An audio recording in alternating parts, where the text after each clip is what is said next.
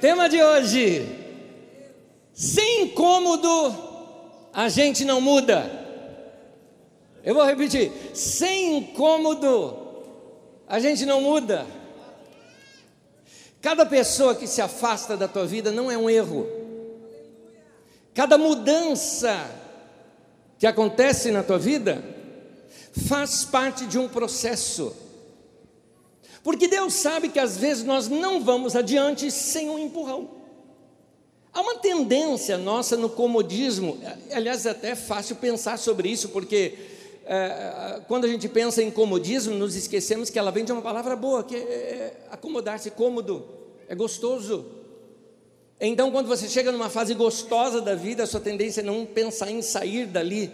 E agora, essas situações que nos desestabilizam, elas no, nos esticam, nos desacomodam, são elas que vão de fato nos fazer crescer. Por isso, o tema de hoje: sem incômodo, a gente não muda.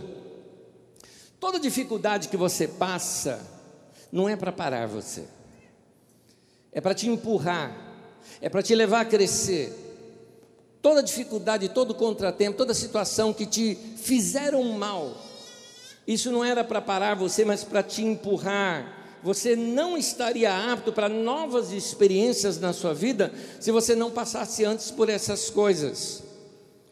Nem sempre a gente entende por que, que algumas coisas acontecem conosco. Uh, um, um amigo que você pensou que morreriam juntos, é? de, de tão amigos que são, daqui a pouco se afastou de você por outras razões, às vezes mudou de país, mudou de cidade, por outras situações. Ah, um namoro que você tinha certeza que seria um casamento feliz e de repente não deu certo. Um emprego em que você amava o ambiente, gostava do trabalho, mas parece que já não é mais o mesmo e você ou já está mirando sair de lá ou hoje já até mesmo não está mais naquele lugar um lugar talvez até onde você foi morar, você orou a Deus, pediu a Deus aquela casa, comprou aquela casa, está morando nela, e agora mudaram os vizinhos barulhentos para lá, o lugar está perturbado, é, mudou a situação. Por que, que essas coisas acontecem? Uh, eu percebi que algumas vezes Deus nos deixa desconfortáveis no agora, para que possamos experimentar algo melhor mais tarde. É isso. Aquele lugar ou aquela situação, se não tivesse se tornado desconfortável, você não se moveria para outro lugar na sua vida. Então, às vezes, o desconfortável pode ser um sinal de que é tempo de mudança. Foi o que aconteceu, por exemplo, com o profeta Elias. Elias foi para um lugar debaixo de uma palavra de Deus. Deus o enviou para aquele lugar. Detalhe, hein? ele estava no centro da vontade de Deus para a vida dele, para aquele momento. Então ele estava na hora certa, no lugar certo, a pessoa certa. No entanto, tempos depois, você vai perceber que Deus o empurra para fora de lá. Vou ler o texto, você vai compreender melhor. 1 Reis 17, de 2 a 7, diz assim: Depois a palavra do Senhor veio a Elias. Saia daqui, Elias, e vá para leste e esconda-se perto do riacho de Querite, a leste do Jordão. Você beberá do riacho e dei ordem aos corvos que para que o alimentem lá. E ele fez o que o Senhor tinha dito. Note, ele estava na perfeita vontade de Deus. Continuando. Foi para o riacho de Querite, a leste do Jordão, e ficou lá. Os corvos lhe traziam pão e carne pela manhã e de tarde, e ele bebia da água do riacho. Algum tempo depois, o riacho secou-se por falta de chuva. Mas não era vontade de Deus ir para lá? Era, mas não era para sempre. Era uma situação transitória. Agora, se o riacho não tivesse secado, Elias não teria saído de lá e não estaria mais no centro da vontade de Deus para a vida dele. Algumas vezes, Deus fecha algumas portas. A gente fala muito de Deus abrir portas, né? Mas a Bíblia diz que ele fecha. E às vezes não gostamos, às vezes não concordamos, às vezes nós não entendemos. Mas Deus, como Ele olha a história como um todo e não somente por partes, nós somos limitados a ver apenas o que está diante dos nossos olhos. Ele olha a história como um todo, Ele olha o mundo como um todo. Então, Deus que vê dessa maneira, Ele sabe que é mais importante o nosso destino do que o nosso conforto momentâneo. Há momentos que Deus vai chacoalhar a árvore para a gente sair do ninho. Há momentos difíceis da nossa vida que servem para nos desinstalar de onde nós estamos, para nós nos movemos para um outro momento. Isso às vezes vem com situações até tristes. Você perde um ente querido, uh, negócios que não vão bem, um romance ou uma amizade que se desfaz. E se tornam momentos difíceis que você tem que reinventar-se na vida. É hora de se reinventar. Quando nós estamos muito acomodados, nós podemos de fato estragar nossa vida e perder o nosso destino. Por isso, ao longo da nossa vida, algumas perdas são até necessárias para que elas nos desacomodem. Mas hoje eu quero mexer com a sua maneira de pensar sobre a vida. Se prepara porque a palavra de Deus ela faz isso com a gente. Às vezes, às vezes a palavra de Deus faz, eu, eu uso essa expressão comigo, parece que ela dá um nó na minha cabeça. Eu tinha algumas certezas, aí eu leio a palavra de Deus, eu parei de ter essa certeza e começo a ter outras certezas. Porque já é um novo tempo, já é um, um, outro momento. É como Elias, ele tinha certeza que o lugar dele era lá em Querite, agora ele já sabe, não é mais. É outra coisa, porque é, é, é o dinamismo de se andar com Deus. Meu irmão, minha irmã, sucesso pessoal não vai cair no seu colo. Por sucesso pessoal, me refiro a realização, não estou me referindo a dinheiro. Porque tem um monte de gente que é, é, tem uma boa profissão, ganha muito dinheiro e não é bem sucedida porque ela não é realizada. Então, entenda-se, vamos trocar até a palavra, realização pessoal. Realização pessoal não cai no colo da gente. É, a gente tem que correr atrás é, ou você vai atrás da sua realização, ou você vai ficar como está. Você sabe muito bem que se você continuar fazendo a mesma coisa sempre, você vai obter sempre os mesmos resultados. Então, por isso que de vez em quando é necessário essas mudanças, e Deus então nos desacomoda para que a gente faça essas mudanças. Você quer mudar? Algumas coisas que a gente pode provocar. O que eu quero te dizer é que você não precisa esperar algo de ruim acontecer na tua vida para te desacomodar. Você pode já provocar o seu futuro. É isso que você precisa ver. Por exemplo, mude rotinas. Rotinas normalmente nos viciam. E rotinas nos fazem não perceber mais a vida, a gente não vê que os dias se vão. Alguns de vocês estão dizendo: Meu Deus do céu, já estamos em 2020, o que aconteceu com 2019? Você estava com tantas rotinas que você não viu o tempo passar. Então, mude isso, mude maneiras de pensar, se abra para coisas novas, se abra para novas leituras, vá se alimentar com coisas importantes que, que uh, fazem você até talvez sofrer um certo incômodo de querer pensar de uma maneira diferente. Como eu digo, sem incômodo a gente não muda, então de vez em quando a gente precisa se incomodar. Eu não vou esperar que algo me incomode, eu mesmo vou, eu gosto de provocação. A propósito, hoje a palavra de Deus para você ela vai ser extremamente provocativa. Eu espero te incomodar hoje aqui. Eu quero que você fique aqui meio que, que eu vou fazer da minha vida? É isso mesmo, tá certo, tá certo. E talvez você saia daqui hoje sem respostas. Porque quando nós estamos na geração do drive-thru, não é? Então a gente pede num lugar e espera receber tudo prontinho do outro lugar. E com Deus não é assim. Com Deus muitas vezes ele fala: vai atrás, vai buscar, se esforça. Eu quero te mostrar, se você quer mudança na sua vida. Gente, nós estamos entrando num ano novo tempo novo para a nossa vida. Portanto, vamos começar certo. Vamos fazer diferente nesse ano.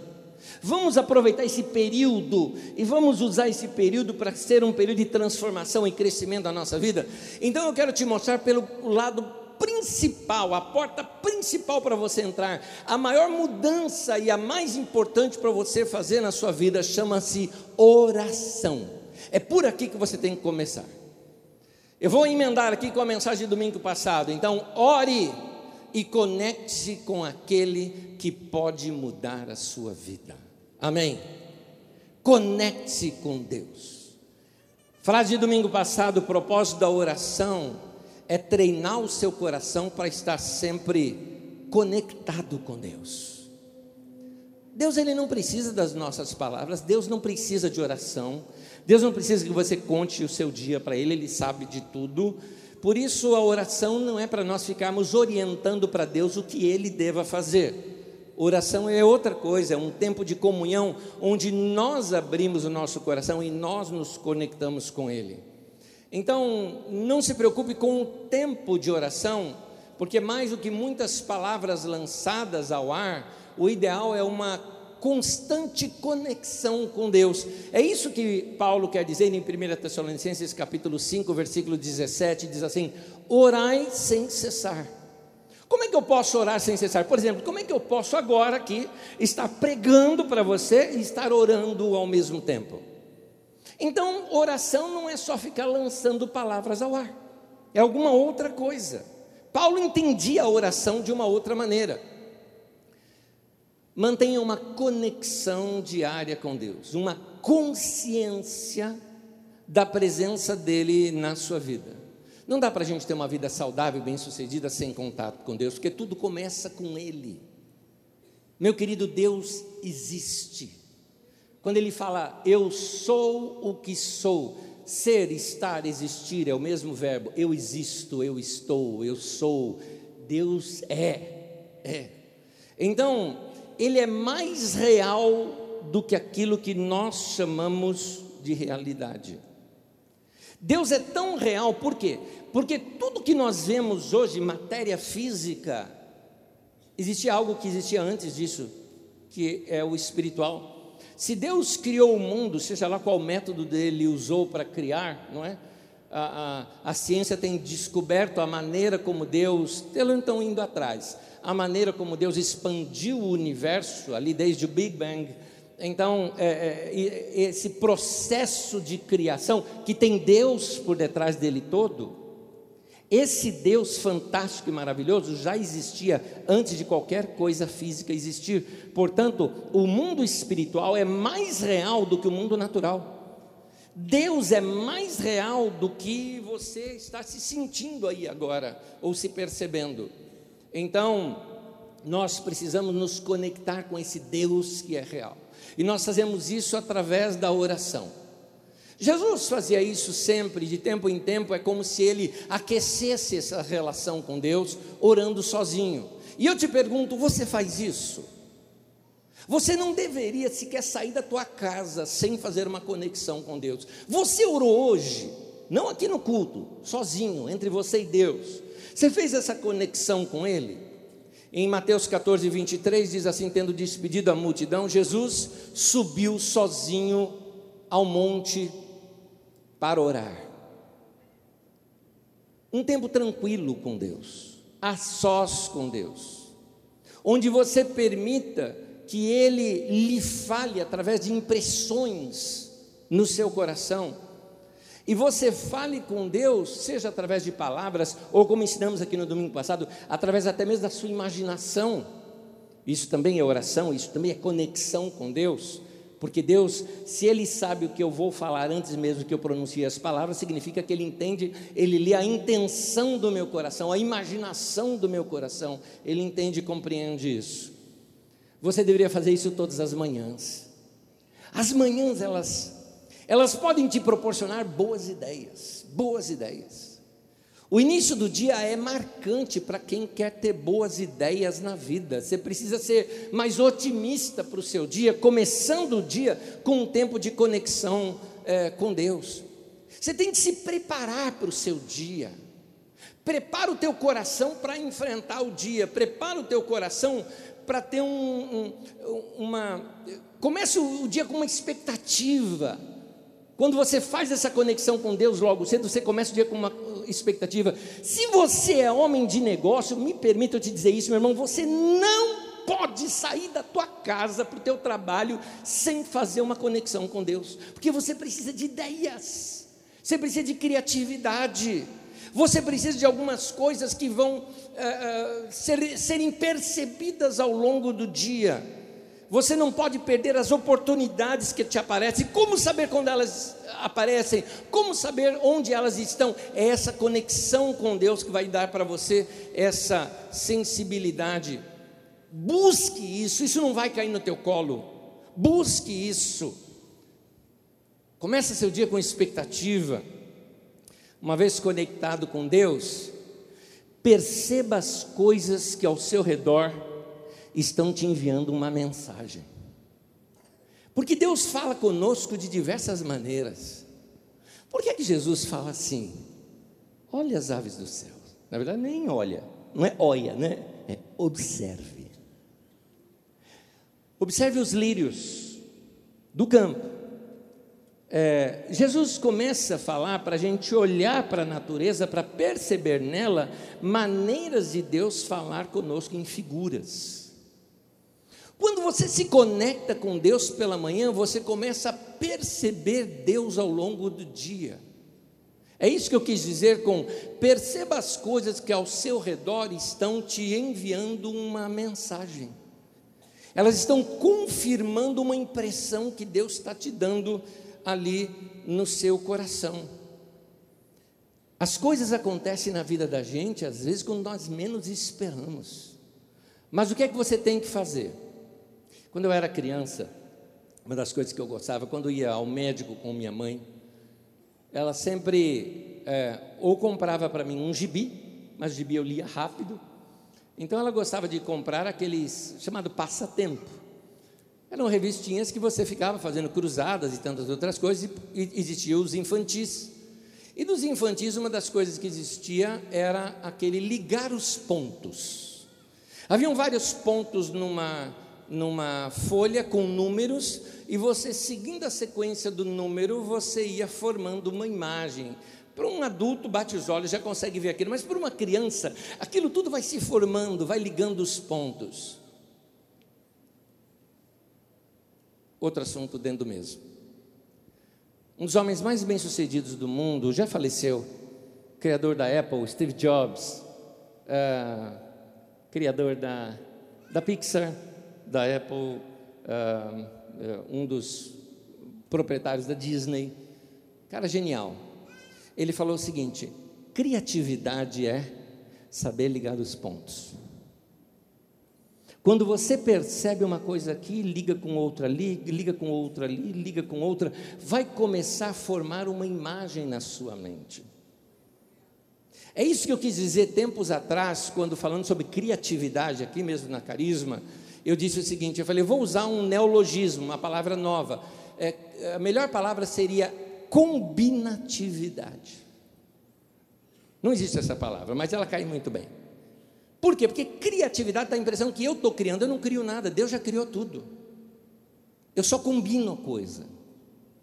Eu combino isso com aquilo e sai uma outra coisa aqui, não é? Eu como uma pizza, eu gosto de pastel, aí eu penso nos dois, fecho a pizza, vira calzone, pronto, criei. Não, combinei. Combinei ideias e cheguei numa outra coisa. Então, quando você tem essa conexão com Deus, você consegue perceber melhor quando Deus é, está te enviando mensagens através de pessoas, de coisas, de situações ao longo do seu dia. Meu querido, enche o teu coração pela manhã e saia da tua casa. Eu vou usar a palavra correta aqui agora, uma palavra em desuso, mas ela é correta. Entusiasmado. Por que entusiasmado? Porque a palavra entusiasmo vem de inteos, em Deus. É isso. Saia da tua casa assim, conectado com Deus. E aí você começa a olhar. Como Jesus dizia: olha os pássaros, olha as, as, a, a, as flores, olha as pessoas, olha isso, olha aquilo. Você começa a ligar os pontos e começar a compreender essa direção, esse, esse, esse, essas ideias de Deus para a sua vida. Segundo conselho para você hoje, não se acomode e rebele-se contra aquilo que quer parar a sua vida. Eu preciso repetir isso para você. Não se acomode e rebele-se contra aquilo que quer parar a sua vida. Ano de 2000, eu estava ouvindo Rick Warren, pastor daquela a igreja Saddleback nos Estados Unidos, autor do livro Igreja com Propósitos, ou Uma Vida com Propósitos, e Rick Warren disse uh, algo que uh, me marcou bastante, me marcou bastante. Ele, no meio da sua mensagem, instruindo a igreja sobre crescimento, ele disse o seguinte: é, Deus fez você para crescer. Portanto, a sua pergunta correta não é: por que, que eu não estou crescendo? Não é essa a pergunta correta. A pergunta correta é: o que é que está me impedindo de crescer? Porque você foi feito para crescer. Deus tem planos, projetos e propósitos para a sua vida, quer te levar para algo mais adiante, mas existem algumas coisas bloqueando. É isso que eu quero te dizer. Rebele-se contra isso, que talvez é mais provável. Você talvez esteja pensando em alguém, em alguma coisa, e eu não, estou pensando em você. Alguma coisa em você está bloqueando você. E você precisa se livrar disso. Então, meu querido, faça uma santa rebelião. Seja santamente rebelde. eu gosto disso. Eu gosto disso. Eu vim descobrir depois de adulto que eu sou rebelde. Eu gosto disso. Olhando a minha história, eu sei que eu sou rebelde. Eu fazia tudo contrário. E um detalhinho, só que eu me rebelei para o lado certo. Na minha adolescência, eu tocava numa banda de rock, andava com um bando de maconheiro. Eu nunca fumei, nunca, nunca experimentei drogas, nunca fiz nada disso na minha vida. E outra coisa, todo aquele. Você já viu um bando de maconheiro, roqueiro ir para a igreja? Não, por isso que eu ia para a igreja, porque eu queria ser diferente. eu me rebelava para o lado certo, entendeu? Eu fazia o que tinha que fazer, eu estava certo isso. Ah, é, eu era da turma da bagunça. Agora, a turma da bagunça tira nota boa? Não, mas eu tirava, porque eu estudava, eu me dedicava. E eu não fazia bagunça na sala de aula. Por quê? Porque eu era rebelde, rebelar para o lado certo. É isso que eu estou querendo dizer. Se rebele contra aquilo que está impedindo você de crescer. Ah, o crescimento, ele está no incômodo. Lembra do tema de hoje? Sem incômodo, a gente não muda. O crescimento está no incômodo. Eu preciso me desestabilizar sempre. A desestabilização me força a continuar caminhando. É isso. Você pode notar que quando você tropeça, a sua tendência é você aumentar os seus passos, é, é, é automático isso, porque você quer recuperar a estabilização.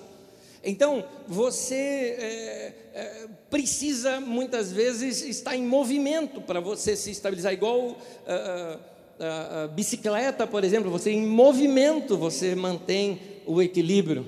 A propósito, um parênteses aqui que eu acabei de lembrar estava vindo para o culto, aquele bando de ciclistas assim na minha frente, acho mal barato isso, acho o máximo. O pessoal logo cedo, exercício, né? aquela coisa toda bonita. Eu acho bonito, eu acho bonito mesmo. E aí eles estavam todos numa pista só ali da autonomistas, e eu passei do lado, parei, comecei a olhar todo mundo, acabou gritando, é tudo da carisma. é a equipe de bike da carisma que eles saem hoje cedinho e depois eles vêm ainda para o culto das 11 aqui. Muito legal. Jesus uma vez orou assim, você viu isso comigo no domingo passado, na oração do Pai Nosso: livra-nos do mal. Interessante essa expressão. A tática do mal está em condicionar nossa mente. Essa é a tática do mal. Em fazer-nos pensar em aceitar derrota, miséria na nossa vida como parte da vida. Condicionamento. Meu avô era assim, meu pai era assim, eu vou ser assim também. Condicionamento.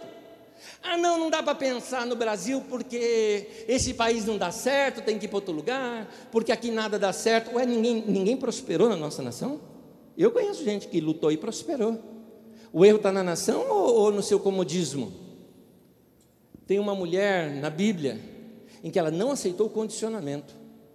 E o condicionamento dela era complicado, porque essa mulher, ela passou 12 anos fazendo tratamento médico, e um detalhe, empobreceu fazendo tratamento médico, perdeu todo, gastou todo o seu dinheiro e nada vindo a melhorar, inclusive o texto diz, inclusive vindo a ficar pior mas em Marcos 5, desde o versículo 25 ao 34, eu só vou ler três versículos dentro dessa, desse range grande da, da história.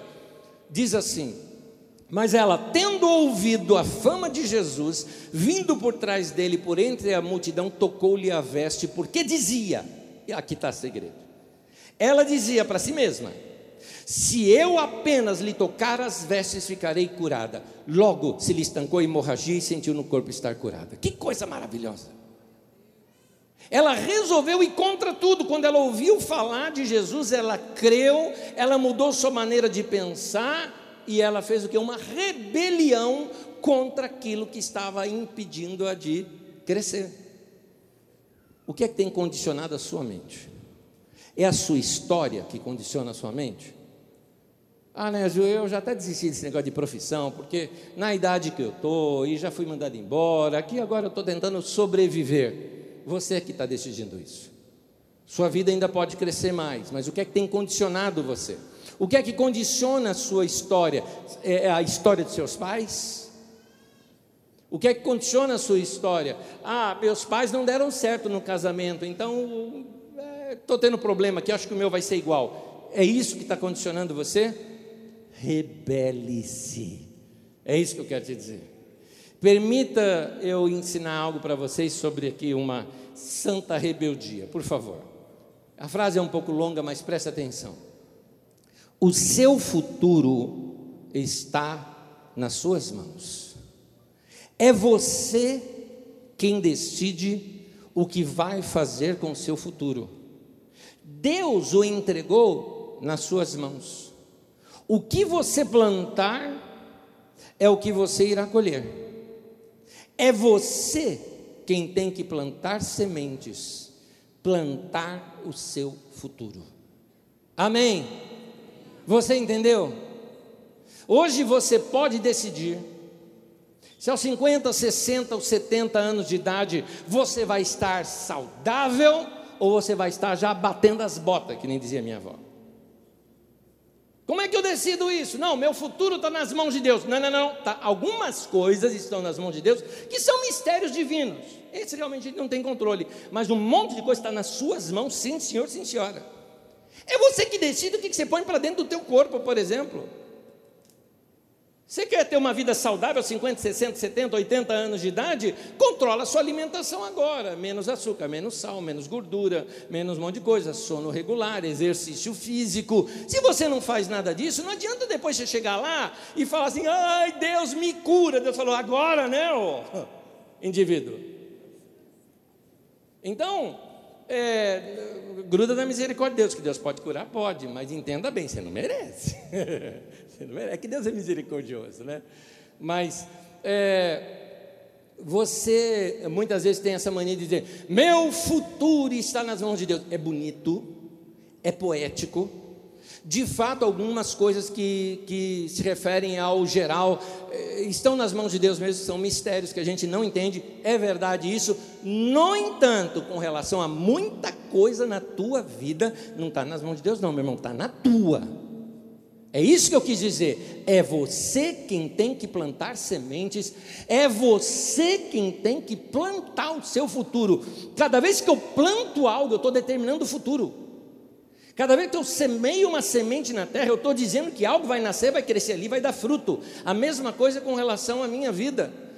Então, meu querido, quer mudar? Vai fazer um curso novo, vai ampliar a sua mente, vai vencer a preguiça, vai começar a ler, vai começar a estudar algo novo, vai ampliar seus horizontes, vai ver coisa nova. É você quem tem que plantar sementes para o seu futuro. Vai ser autodidata, você não suporta curso? Bem-vindo à turma, eu sou um, acredite se quiser, eu sei que eu sou professor, no entanto, sendo honesto com você, eu não gosto de sala de aula, eu não gosto de curso. É, é o que, que você faz? Eu vou atrás, eu quero aprender. Eu mesmo faço a leitura, eu quero saber o livro que o professor leu para eu ler. Eu sou, eu sou regrado nesse ponto, aí, aí não tem preguiça.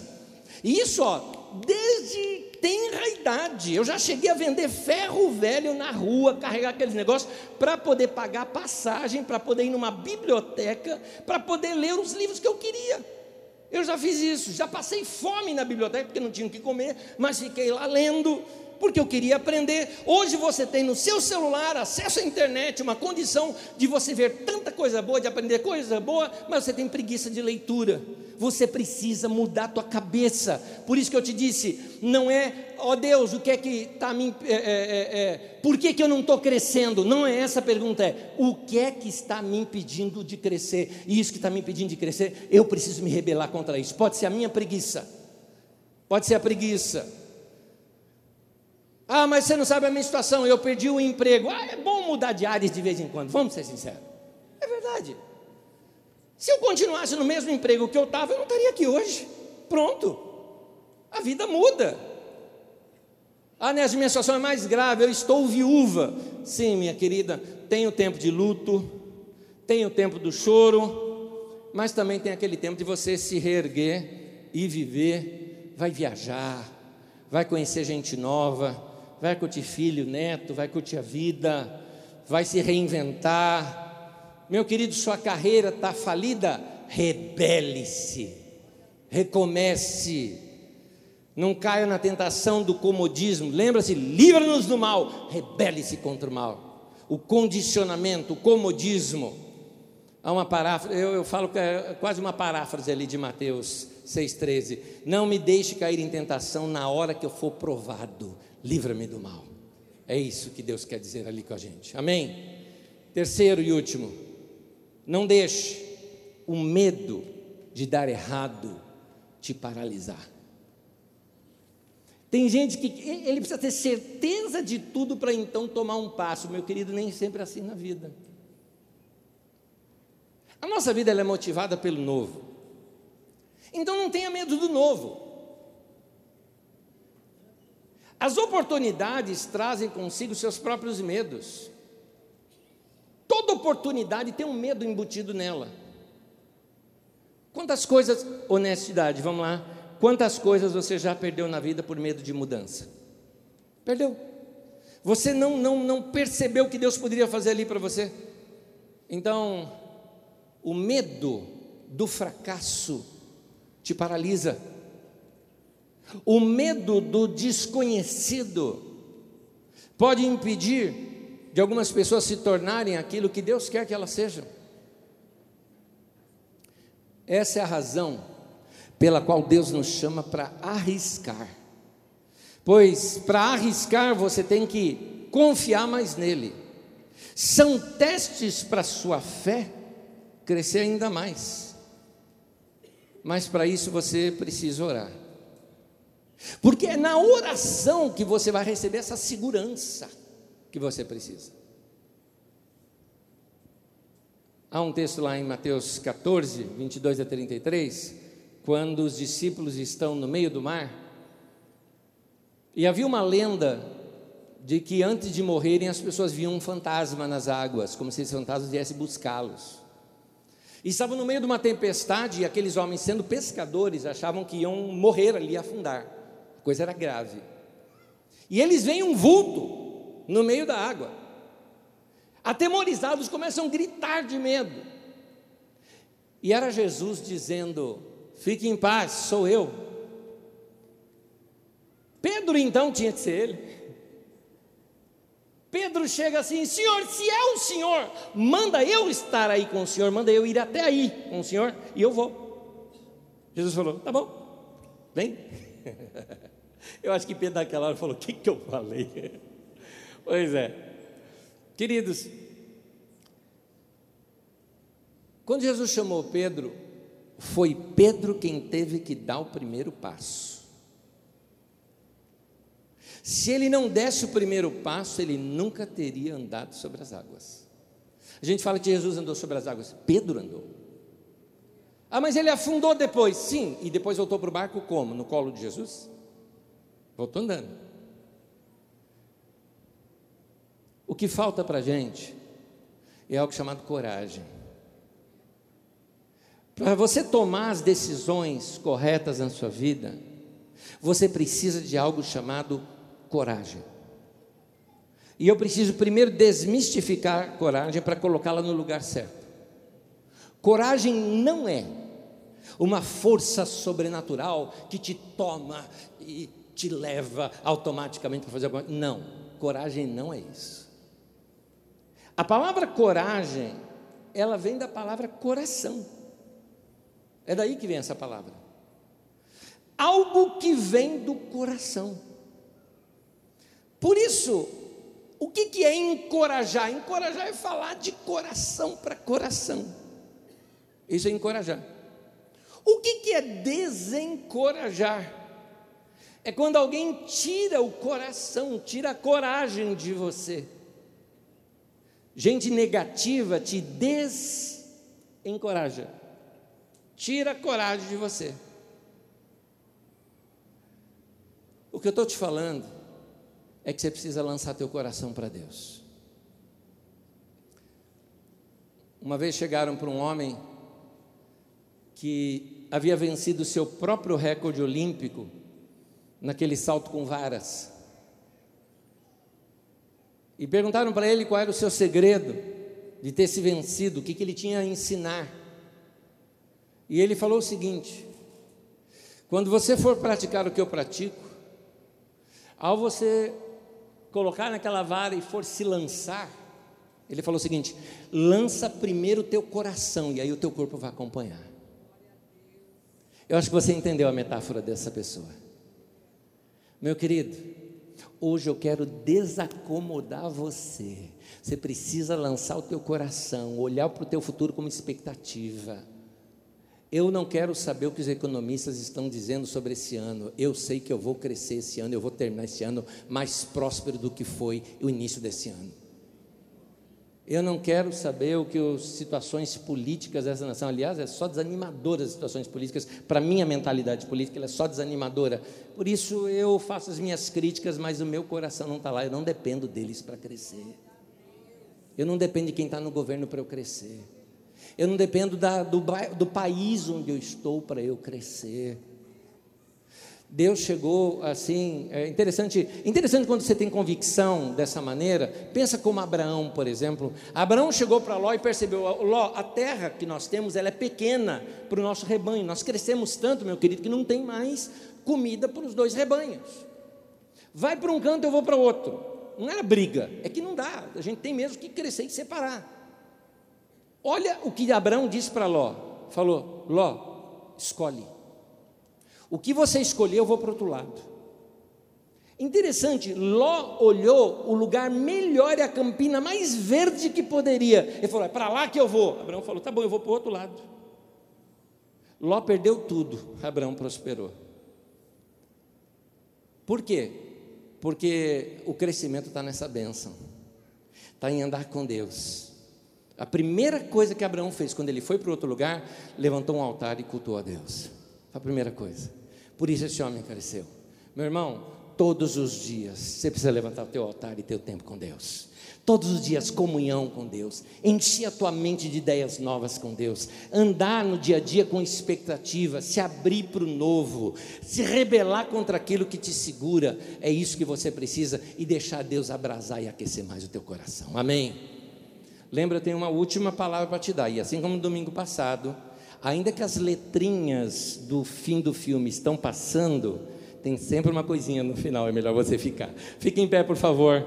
Eu ainda tenho algo para falar com você. Lembra quando eu falei de desencorajar?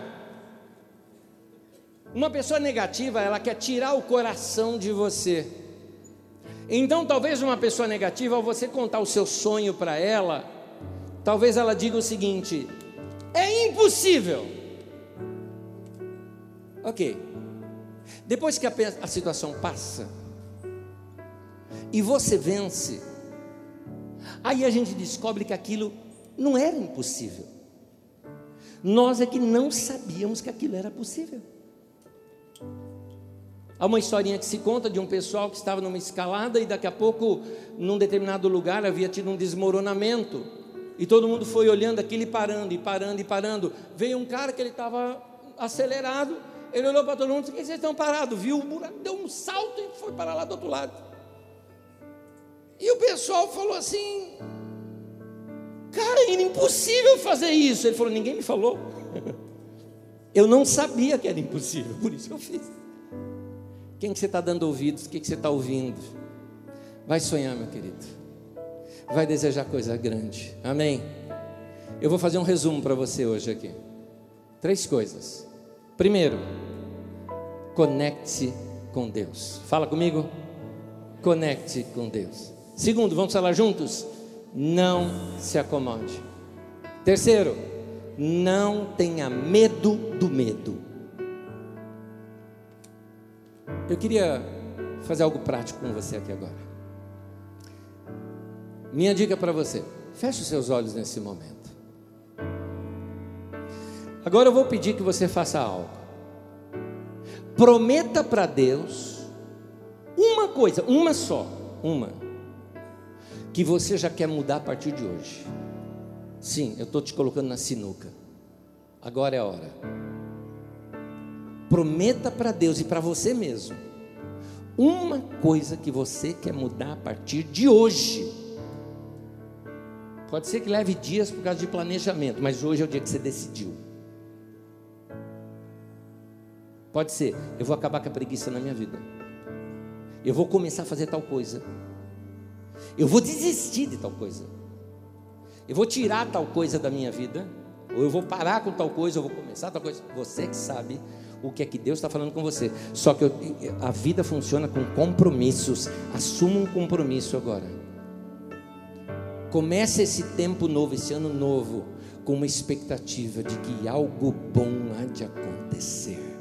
Algo bom Deus tem para nós. Em nome de Jesus. Eu quero orar com você agora. Senhor, solidifica essa palavra no nosso coração. Que essa palavra se torne agora nossa, de cada um aqui, palavra. Que possamos te obedecer e ir para um novo momento da nossa vida. Nós queremos o melhor do Senhor. Portanto, Senhor, continuamos como peregrinos aqui nesse mundo indo de lugar a lugar, tomando atitudes após atitudes, sabendo de que o Senhor está nos guiando e nós queremos sempre esse melhor do Senhor. Não nos deixe nos acomodar e perder esse melhor do Senhor para a nossa vida. Senhor, nós estamos certos, certos, certos, de que hoje o Senhor está falando conosco e nós assumimos, fala que nós vamos te obedecer. Nós assumimos esse compromisso de seguir com o Senhor nesse ano, em nome de Jesus. Nós estamos certos, ó Deus, certos também, de que nós vamos terminar esse ano no melhor momento da nossa vida, porque nós vamos obedecer cada palavra que o Senhor tem falado e vai falar conosco ao longo desse ano. Nossos ouvidos estão atentos à tua voz, nosso coração está aberto para a tua direção. Por isso, desde já, nós te agradecemos por esse tempo maravilhoso, bom, tremendo que será esse ano na nossa vida. Em nome de Jesus. Amém.